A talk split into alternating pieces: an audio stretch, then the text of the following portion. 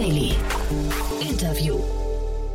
Herzlich willkommen zurück zu Startup Insider Daily. Mein Name ist Jan Thomas und wie vorhin angekündigt, Maximilian Groth ist bei uns, der CEO und Co-Founder von Decentric. Und ihr habt es wahrscheinlich vorhin schon mitbekommen, Decentric ist ein wirklich abgefahrenes Unternehmen. Es geht um Datensicherheit. Decentric hat es irgendwie geschafft, Daten zu verschlüsseln, sodass Drittanbieter sensible Daten auswerten können, also zum Beispiel von Pharmaunternehmen, ohne genau zu wissen, was sie da auswerten und trotzdem zu sinnvollen Ergebnissen zu kommen. Das klingt wie Magie, habe ich ihm auch gesagt. Er hat es mir gut erklärt, bin gespannt, ob ihr es versteht. Ich fand es auf jeden Fall super interessant. Da gab es gerade eine Finanzierungsrunde in Höhe von 15 Millionen Dollar. Also das Ganze hat auch Hand und Fuß.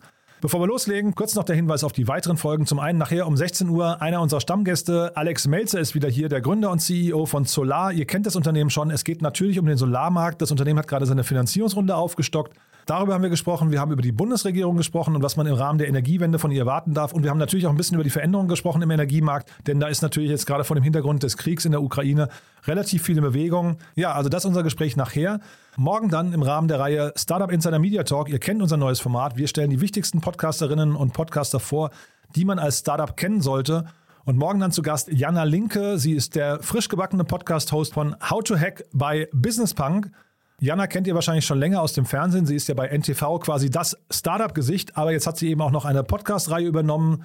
Und ich finde, sie macht das großartig. Wir sprechen über den Podcast, wir sprechen aber auch natürlich auch über die Startup-Szene und Janas Blick darauf. Also mir hat das großen Spaß gemacht. Das kommt morgen Vormittag. Und morgen Nachmittag heißt es dann wieder Zeit für Tooltips. Denn bei uns zu Gast ist Sven Lackinger von Sestrify. Und als treue Hörerinnen und Hörer unseres Podcasts wisst ihr ja, Sestrify ist unser Partner für die letzte Frage. One More Thing. Wir stellen all unseren Gästen die Frage nach ihrem Lieblingstool oder einem Geheimtipp oder einem Tool, das sie einfach gerne anwenden. Und da haben wir mal wieder zehn Antworten zusammengeschnitten. Das heißt, ihr lernt im Schnelldurchlauf zehn verschiedene Tools kennen, ich finde das immer sehr, sehr kurzweilig, macht mir immer großen Spaß. Und außerdem erzählt Sven noch ein bisschen was über Sestrify. Also ein sehr, sehr cooles Programm am Samstag. Das ist, wie gesagt, die Folge am Mittag. Und dann noch, letzter Hinweis, am Sonntag Startup Insider Read Only, Folge 69 mit Annalena Kümpel, die ihren Gast Gregor Gimmi begrüßt. Den kennt ihr auch schon aus dem Podcast. Er ist der CEO von 27 Pilots und er hat ein Buch geschrieben, das nennt sich Kaufen statt investieren, wie sie mit dem Venture Client Modell Startups strategisch nutzen. Genau darum geht es. Also wenn ihr zum Beispiel ein Startup seid und wissen möchtet, wie man zum Beispiel mit Corporates ins Geschäft kommt, das erfahrt ihr zum Beispiel am Sonntag. So, das war jetzt eine lange Ankündigung, aber ihr seht schon, auf euch wartet auch ein tolles Programm. Jetzt kommen noch kurz die Verbraucherhinweise und dann geht's hier los mit Maximilian Groth, dem CEO und Co-Founder von Decentric. Startup Insider Daily. Interview. Sehr schön, ich freue mich. Maximilian Groth ist hier, CEO und Co-Founder von Decentric. Hallo Maximilian. Hi Jan, vielen Dank für die Zeit. Ja, ich danke dir und äh, erstmal herzlichen Glückwunsch zu eurer Finanzierungsrunde. Klingt ja toll, muss ich sagen. Vielen, vielen Dank, Jan. Ja. Ähm, hol uns doch mal ab, das klingt ja nach einem bisschen besonderen Thema, was ihr macht. Das passt irgendwie ganz gut zur Schweiz, glaube ich, ne? Ja, absolut. Also was wir gebaut haben, ist eine Lösung für Unternehmen, um auf, um auf sensitiven Daten zu arbeiten. Und ähm, ja, die Schweiz ist ja bekannt dafür, so ein Neutral Ground zu sein, wo man ja, sich treffen machen, äh, treffen kann, Geschäfte machen kann und hat sich, glaube ich, auch über Jahrhunderte sehr bewährt. Und wir übertragen das quasi ins digitale Zeitalter. Wir merken gerade bei Kunden außerhalb der Schweiz, dass natürlich der Faktor Swissness für Qualität spricht. Mhm. Und das hilft. Ich glaube, auch von anderen Startups kennt man das Uber für oder das Airbnb für. Wir bedienen uns da an einem Playbook von einem Land. cool. Und wahrscheinlich damit verbunden auch das Thema Sicherheit. Ne? Ich glaube, darum geht es ja. Vielleicht kannst du mal uns ein bisschen durchführen, was ihr genau macht. Aber ich, ich glaube, das Thema Sicherheit, Datensicherheit steht da ganz an vorderster Stelle. Ne? Genau, äh, absolut. Also wir bedienen uns einer Technologie namens Confidential Computing. Das bedeutet, dass Daten konstant verschlüsselt sind. Man kann Daten eigentlich mit Wasser vergleichen. Es gibt drei Aggregatzustände. Wasser kann gefroren sein, flüssig oder eben in der Luft. Und bei Daten ist es genauso. Die können einmal auf einer Datenbank abgespeichert werden. Die können in Transit sein, wie zum Beispiel, wenn man äh, telefoniert oder E-Mail schreibt. Und für diese zwei Punkte, dass die Daten dort verschlüsselt sind, das ist nichts Neues. Das gibt schon seit Jahrzehnten. Aber so der dritte Aspekt ist, dass Daten auch verschlüsselt bleiben, wenn sie ausgewertet werden. Und das ist natürlich ein Riesenschritt im äh, Bereich Data Security. Und das ist auch der Grund, warum Big Tech da massivst investiert. Also gerade die großen Cloud-Provider, weil das natürlich ganz neue Sicherheitsgarantien den Kundinnen und Kunden ähm, ja ermöglicht. Ich habe gesehen, einen Bereich, den ihr gerade bedient, ist der Pharmabereich und Medizinbereich, wenn ich es richtig verstanden habe. Ne? Vielleicht mhm. kannst du uns mal an, anhand von einem konkreten Beispiel mal durchführen, wie das überhaupt funktioniert, wenn man Daten auswertet, die aber verschlüsselt sind. Genau, also ähm, wir arbeiten mit den, einigen der größten Pharmafirmen äh, schon zusammen. Konkretes Beispiel aus der Schweiz. Ein großer Pharmakonzern möchte auf Patientendaten in Kanada zugreifen und das war bisher immer ein sehr, sehr aufwendiger Prozess, eben Thema Datenschutz und äh, äh, Thema Datensicherheit. Und über unsere Plattform ist es so, dass ihre Partner vor Ort in Kanada die Daten einfach verschlüsselt hochladen können. Und das Pharmaunternehmen kann dann gewisse Analysen auf den äh, verschlüsselten Daten tätigen. Das ist natürlich eine Win-Win-Situation, weil ähm, ja, es gibt weniger ähm, Arbeit für die Hospitäler und natürlich ähm, ähm, ähm ein Zeitgewinn für das Pharmaunternehmen also ich meine, das klingt fast zu so schön, um wahr zu sein. Vielleicht kannst du uns noch trotzdem, du hast es, glaube ich, Confidential Computing äh, genannt, ne? Vielleicht kannst mhm. du mal kurz erläutern, wie das überhaupt funktioniert, weil es klingt so ein bisschen nach Magie. Es, es sollte keine Magie sein, das ist natürlich ein technologisches Verfahren, wie wir greifen da auf sogenannte Secure Enclaves äh, zurück. Das bedeutet, dass es ähm, eine Trusted Hardware bei den Cloud-Providern gibt, äh, in der die Rechnung, Berechnung dann schlussendlich stattfindet. Ähm, ich glaube, ein ganz, ganz wichtiger Punkt, Jan, den wir hier erwähnen müssen, wir von Decentric haben nie die Möglichkeit, auf die Daten zuzugreifen. Gleiches gilt übrigens auch für die Cloud-Provider. Und ähm, dazu ähm, haben wir auch diverse Audits ähm, ähm, schon ähm, überstanden, nicht nur im medizinischen Bereich, aber auch mit Banken und Versicherungen. Und bisher haben wir immer sehr positives Feedback von den CISOs der Unternehmen bekommen dazu. Wir haben es ja jetzt gerade, achso, Entschuldige, ja, ja, erzähl. Ist natürlich noch ein relativ neues Thema, Jan. Das heißt, ähm, man muss natürlich je nach Prospect und Kunde auch ja, eine gewisse Education dafür machen. Ähm, aber ihr werdet jetzt auch in den nächsten Wochen und Monaten sehen, dass gerade von dem einen oder anderen sehr, sehr großen Technologiekonzern dazu auch viel publiziert wird. Auch wir werden in ein paar Wochen mit einem der größten Pharmakonzerne und einem großen Tech-Konzern dazu was publizieren. Wird jetzt am Freitag aufgenommen. ja, das ähm, klingt fast so ein bisschen nach so einer Querschnittstechnologie, die ihr baut. Ne? Also irgendwie so ein Thema, das irgendwie äh, gekommen ist, um zu bleiben. Äh, absolut. Ähm, ist, äh, ist auch so, das merken wir, dass da extremst viel in die Infrastruktur investiert wird ähm, äh, von, von den Hyperscalern, aber auch von den, ähm, von den ähm, Chip-Herstellern, sei es eine Intel, sei es eine AMD oder jetzt auch Nvidia, was letzte Woche von Microsoft announced wird. Ist natürlich ein abstraktes Thema. Ähm, ich glaube, wir haben das Glück, dass wir schon relativ lange in dem Bereich sind. Aber ähm, wir gehen fest davon aus, dass das irgendwann Industriestandard ist. Und ähm, aktuell sprechen alle Vorzeichen dafür. Und jetzt hast du gerade so ein paar große Namen genannt. Ähm, lauft ihr Gefahr, dass ihr da hinterher als kleines Startup äh, irgendwie auch, keine Ahnung, in der Versenkung, Versenkung verschwindet, weil die Großen das unter sich ausmachen? Ähm, also es ist natürlich so, dass äh, es in dieser Wertschöpfung gewisse Wertschöpfungsbereiche gibt. Und ich glaube jetzt so ein Chip-Hersteller, die bleiben bei ihren Leisten und stellen weiter Hardware her. Äh, Gleiches gilt auch für die Hyperscaler, dass die natürlich, ähm, die möchten Compute verkaufen und nicht unbedingt die SaaS-Produkte on top. Und ähm, wir hatten ja schon im Eingang gesagt, so die Schweiz, also die Daten, ähm, der, der Switzerland of Data. Wir haben hier natürlich eine ziemlich gut ähm, unique äh, Value Proposition, ähm, einmal von dem ganzen Messaging, aber auch, dass wir neutral und unabhängig sind. Und das merken wir aktuell extremst im positiven Sinne von Kunden. Mhm. Wir und wir integrieren ja auch mit den großen Firmen. Also ähm, wir laufen ja auf gewissen Hyperscalern. Das heißt, wenn wir Geld verdienen, verdienen sie auch Geld. Mhm. Und ähm, wir werden auch weiter mit gewissen großen Softwarefirmen integrieren. Das heißt, ja. Ja, aber das Thema Geld verdienen ist ja auch nochmal ganz spannend. Wie, wie funktioniert das bei euch? Ihr lauft dann, also ist das so eine OEM-Lösung dann? Hat man sich das so vorzustellen? Ganz, ganz klassisches Lizenzgeschäft. Also ja. wir lizenzieren die Plattform an, an unsere Kundinnen und Kunden und äh, wenn natürlich da, je nachdem, wie viel Compute drauf gemacht wird, gibt es dann noch ein gewissen dynamisches Pricing und das freut natürlich dann auch die Cloud-Anbieter, weil ähm, die dann dann auch mitverdienen. Führt natürlich auch dazu, dass uns das extremst beim Go-to-Market und Sales hilft, weil ähm, so große Konzerne sind natürlich omnipräsent und bei fast jedem Unternehmen integriert schon. Und so gehen natürlich dann auch die Sales Cycles bedeutend schneller. Und jetzt hast du gerade Cloud-Anbieter nochmal genannt. Ähm, hat man sich das so vorzustellen, dass äh, die AWSs dieser Welt irgendwann anfangen könnten, sowas auch zu bauen? Weil ich meine, ihr seid ja, ihr seid ja quasi mit einem halben Fuß in deren Geschäftsmodell schon drin, oder?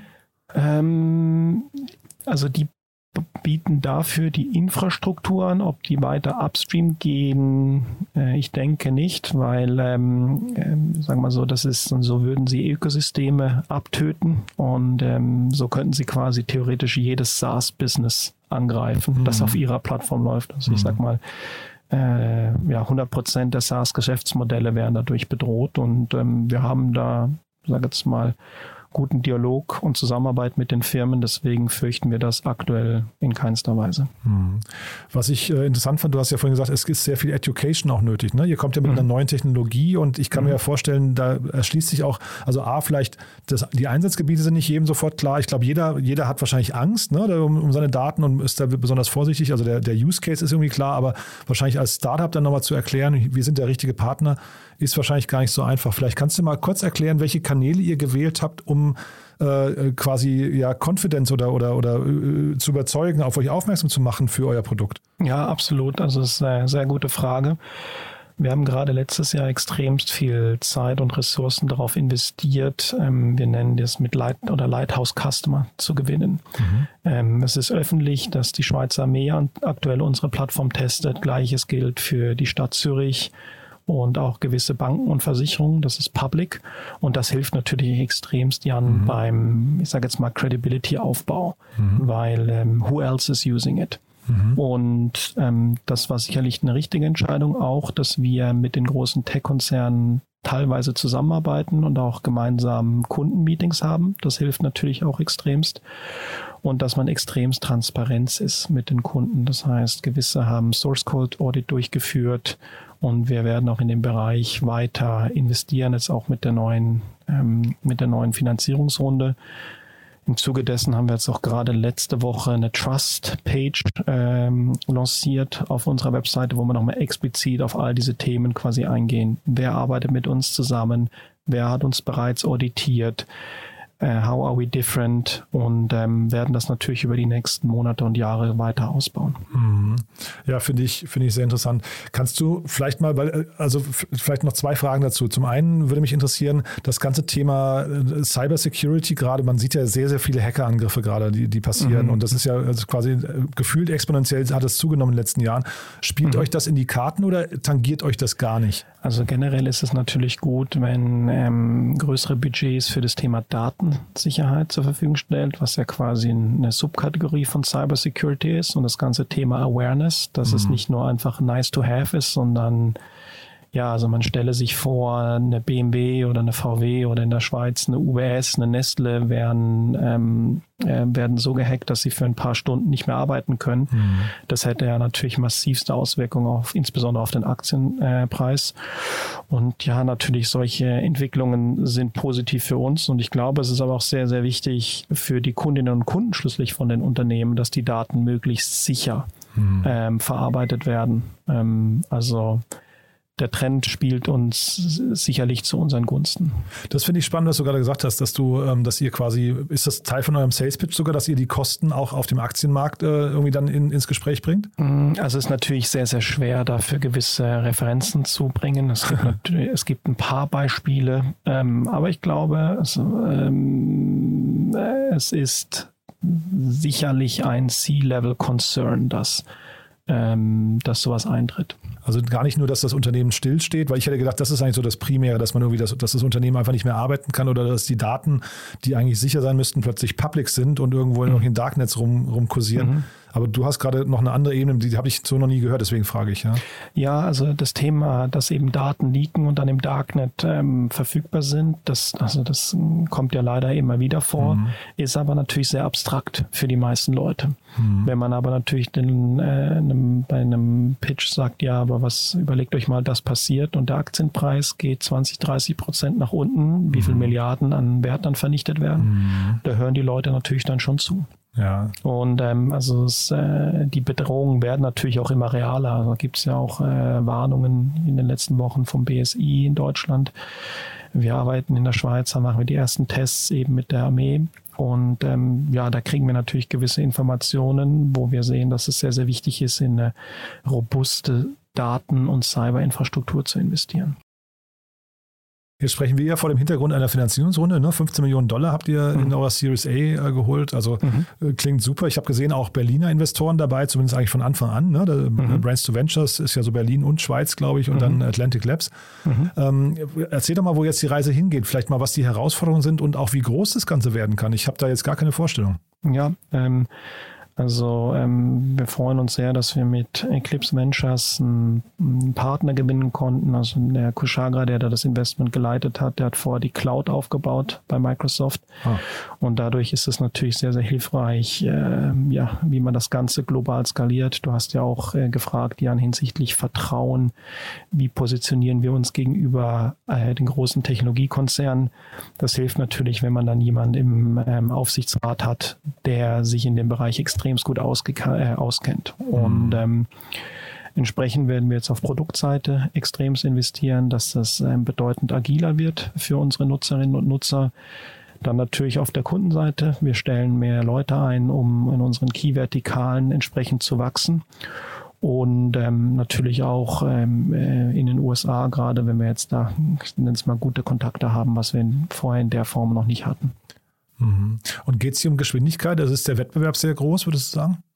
Ja, also äh, die Geschwindigkeit ist natürlich immer extremst wichtig, äh, weil was wir schlussendlich ermögen, ermöglichen, sind sogenannte Datenökosysteme. Und wenn man da gewisse Key Clients hat, dann ähm, äh, wächst man natürlich nochmal bedeutend schneller und deswegen geht es für uns darum, die Key Clients, die wir schon haben, jetzt weiter mit denen zu wachsen und noch neue zu gewinnen. Und da ist Geschwindigkeit natürlich absolut elementar. Mhm. Und übrigens nicht nur für das, für den Erfolg von, von, von Decentric.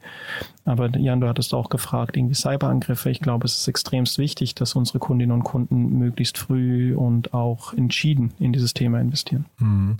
Und vielleicht nochmal von der Zielgruppe her. Das klingt jetzt so, als wären es ausschließlich Großunternehmen, wo sagen wir, ein hoher Wert auf Datenverschlüsselung Datenverarbeitung und Datensicherheit gelegt wird. Ist das auch so oder gibt es auch, äh, hier hören jetzt wahrscheinlich mehr Startups zu, ähm, beginnt das schon bei kleineren äh, Unternehmensgrößen oder gibt es vielleicht noch ganz andere Engels, warum man sich mit euch beschäftigen sollte? Genau, also ähm, wir haben uns von Anfang an auf sehr große Konzerne fokussiert, eben um das Vertrauen aufzubauen, um sagen zu können, wer bereits mit uns arbeitet. Und das war ja auch deine Frage, wie haben wir quasi das ganze Trust Building gestaltet. Mhm. Was wir jetzt aber von den, von unseren Kunden hören, ist, dass die natürlich sehr, sehr gerne auch mit ähm, dynamischen Startups zusammenarbeiten möchten, die zum Beispiel auf ihren Daten ja, gewisse Algorithmen laufen lassen. Und das ist natürlich dann extrem spannend. Das heißt, zum Beispiel jetzt ein Pharmakonzern würde so ein Data Cleanroom zur Verfügung stellen mit gewissen Daten, die sie haben und hm, vielleicht ein AI-Startup kann darauf ähm, privacy-compliant gewisse Algorithmen laufen lassen. Ähm, ja. Ja, ich finde das immer noch faszinierend, weil ich mir gar nicht vorstellen kann, wie das funktioniert. Ganz ehrlich, äh, da, da hört bei mir die Vorstellung auf. Ich finde das spannend, dass ihr das geknackt habt. Mhm, aber wie, Danke. wie nee, aber ganz, ganz, vielleicht kannst du es trotzdem noch kurz an dem Beispiel erklären. Du hast einen Pharmakonzern, der hat jetzt irgendwelche, sagen wir, Forschungsdaten über Jahre gesammelt und jetzt kommt ein AI-Unternehmen und arbeitet mit diesen Daten, ohne die Daten aber zu sehen. Genau, also ich glaube vorher, also jetzt ohne unsere Lösung, wäre ja das Problem gewesen, dass entweder das Pharmaunternehmen die Daten dem Startup zur Verfügung stellt. Mhm. Dann hat aber das Pharmaunternehmen das Problem, dass sie natürlich eine gewissen Form der Kontrolle über die Daten verloren haben. Und das AI-Startup hat natürlich eine extrem große Verantwortung. Umgekehrt könnte natürlich das AI-Startup lokal deployen bei einem Pharmaunternehmen, aber durch die ganzen Prozesse durch, zu durchlaufen ist natürlich extremst äh, langwierig mhm. und ja, junge Firmen wollen natürlich immer schnell vorwärts machen. Bei unserer Lösung ist es so, jetzt sagen wir mal, ein Pharmakonzern äh, hat eine Lizenz bei uns, die eröffnen so einen sogenannten Data Clean Room über die Plattform, entscheiden, welche Daten werden auf der Plattform freigegeben. Dann werden die hochgeladen, aber schon on-site verschlüsselt. Die Schlüssel bleiben bei dem Pharmaunternehmen und dann liegen die dort. Das Pharmaunternehmen kann auch festlegen, ähm, welche Berechnungen auf den Daten äh, durchgeführt werden dürfen. Und dann ähm, schickt das, ähm, das Startup einen entsprechenden Algorithmus, der dann auf den verschlüsselten Daten entsprechende ja, ähm, Operationen durchführt und kriegt dann die Ergebnisse entweder direkt zurück oder an das Pharmaunternehmen, je nachdem, nach Use Case. Hm. Ja. Und du hast ja gesagt, ihr seht die Daten selbst nicht. Ähm, Nie. Ja, genau, aber wie könnt ihr denn garantieren oder ist das einfach äh, mittlerweile einfach gesetzt, dass die Daten auch immer zu 100 Prozent akkurat sind, die da äh, übertragen werden? Ähm, genau, also wir können sogenannte, also es kann eine sogenannte Remote Attestation durchgeführt werden, mhm. äh, die quasi dann beweist, dass nur das mit den Daten durchgeführt wird, was auch abgemacht war und auch beweist, dass wir keinen Zugriff auf diese Daten haben. Das ist extrem wichtig, mhm. eben auch wenn wir mit Behörden zu tun haben. Mhm. Du sagst, das hört sich so ein bisschen nach Magie an. Ähm, deswegen haben, dauern die Gespräche teilweise auch ein bisschen länger, weil man das natürlich im Detail erklären muss. Mhm. Aber ich glaube, man muss natürlich da, wir sprechen immer noch bei Datensicherheit, da muss man natürlich auch sehr, sehr präzise sein und auch entsprechend die technischen Unterlagen zur Verfügung stellen und den Leuten auch genügend Zeit geben, die entsprechend zu studieren und auch zu verstehen. Aber wenn es dann mal Klick gemacht hat, äh, wie das Ganze dann auch, also dass es nicht Voodoo ist, sondern Mathematik, mhm. dann geht es meistens eigentlich relativ schnell. Aber ich glaube, das ist auch unsere Aufgabe, das entsprechend, ich sage jetzt mal, leicht verdaulich zu kommunizieren. Das klingt ein bisschen so, als hättet ihr die Chance, ähm, irgendwie mehr Kollaborationen zu ermöglichen, als in der Vergangenheit äh, irgendwie denkbar waren. Ne? Kann das sein? Ja, absolut. Also wir haben auch einen Case, da arbeiten schon 20 Pharmafirmen über einen unserer Datenpoolen zusammen in einem mhm. europäischen Land. Und äh, das wäre vor kurzem noch undenkbar gewesen. Und wir merken auch, dass gewisse Konzerne, die jetzt die Plattform nutzen, so ein sogenanntes First Mover Advantage haben, dass dann die Konkurrenz quasi, wenn die davon mitbekommen, bei uns anrufen und sagen, hey, wir wollen das auch, weil man möchte ja nicht außerhalb dieses Netzwerks sein. Und diese 20 Pharmaunternehmen, das ist eigentlich ein gutes Beispiel, weil also im nächsten Schritt müsste doch dann eigentlich so eine Art Marktplatzlogik auch entstehen, oder? Ähm, ja, das ist durchaus denkbar. Vielleicht gehen wir zu diesem Beispiel mit dem Startup und dem Pharmaunternehmen zurück. Es ist natürlich durch, durchaus denkbar, dass ähm, ja gewisse AI-Startups ihre Algorithmen darüber vertreiben oder auch gewisse Organisationen ihre Datensätze. Aber so ein Marktplatz ist natürlich immer eine Evolution. Deswegen, mhm. ja, wir haben klar definierte Use Cases in gewissen Vertikalen. Uh, und ein Marktplatz ist so eine natürliche Evolution davon. Mhm. Und das Schöne ist im ja. Vergleich zu vielleicht zu einem sozialen Netzwerk, da braucht man natürlich immer schon eine kritische äh, Masse, damit mhm. es überhaupt Sinn macht. Bei uns reichen zwei Parteien aus und das generiert schon Mehrwert. Ist natürlich im Enterprise-Bereich ähm, ein bisschen anders. Ja, nee, aber super interessant, weil ich meine, im Prinzip, äh, die Marktplatzlogik muss man wahrscheinlich nur irgendwann starten und dann kann ich mir schon vorstellen, wenn eure Software hält, was sie gerade verspricht, dass dann auch nach und nach eben Leute kommen, ne? so wie jetzt die 20 äh, Pharmaunternehmen oder so. Ne? Ja, absolut. Also wir haben jetzt äh, auch in, in Asien die ersten Kunden Pharmaunternehmen. Mhm. Ähm, ja, ist schon spannend zu sehen, dass man, ich sage jetzt mal, Enterprise Business über Zoom machen kann. Das hätte ich mir vorher nicht vorstellen können. Mhm. Klar, man hat dann die Referenzen aus, aus Europa, hat gewisse Unterlagen, in denen man quasi beweisen kann, dass es kein, keine Magie ist.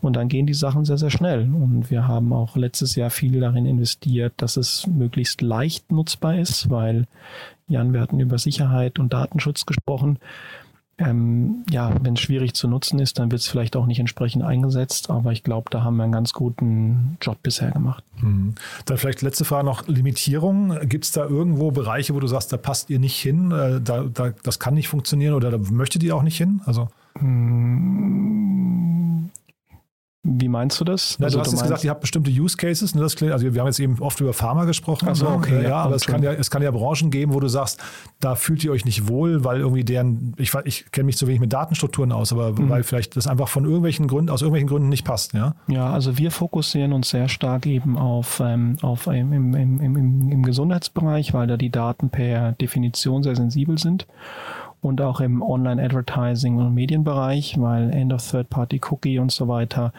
ja, da bietet sich natürlich unsere Lösung sehr, sehr gut an. Mhm. Und es werden auch von großen Konzernen viele Use Cases an uns herangetragen, aber unsere Ressourcen, äh, wir fokussieren uns natürlich, um in den Bereichen entsprechend zu wachsen zu können. Mhm. Also, ähm, ja.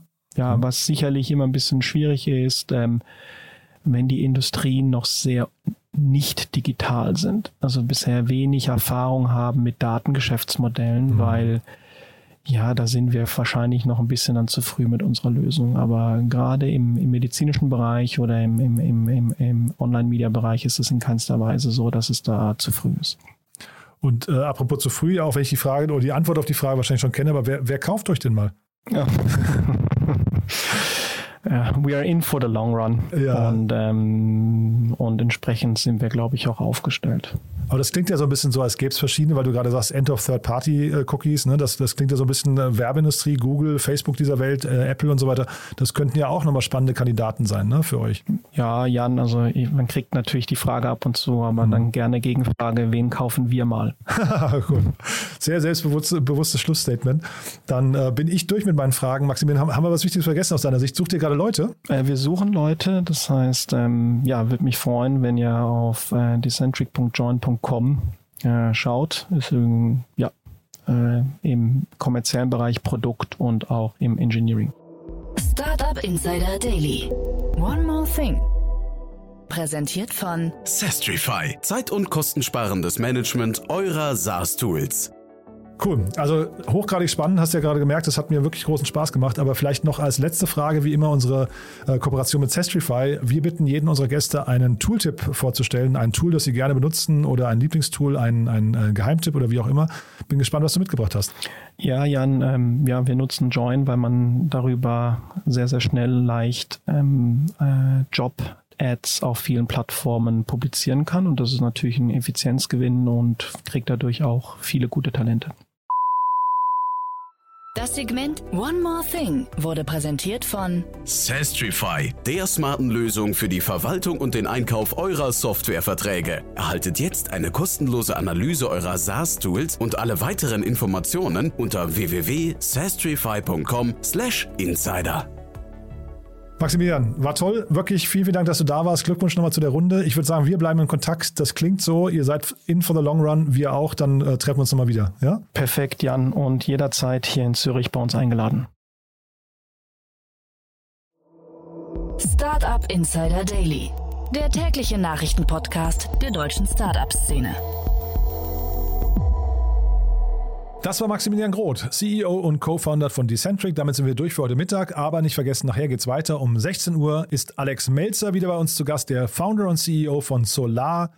Wir sprechen über den Solarmarkt und wir sprechen über die Energiewende und wir sprechen über die aufgestockte Finanzierungsrunde von Solar.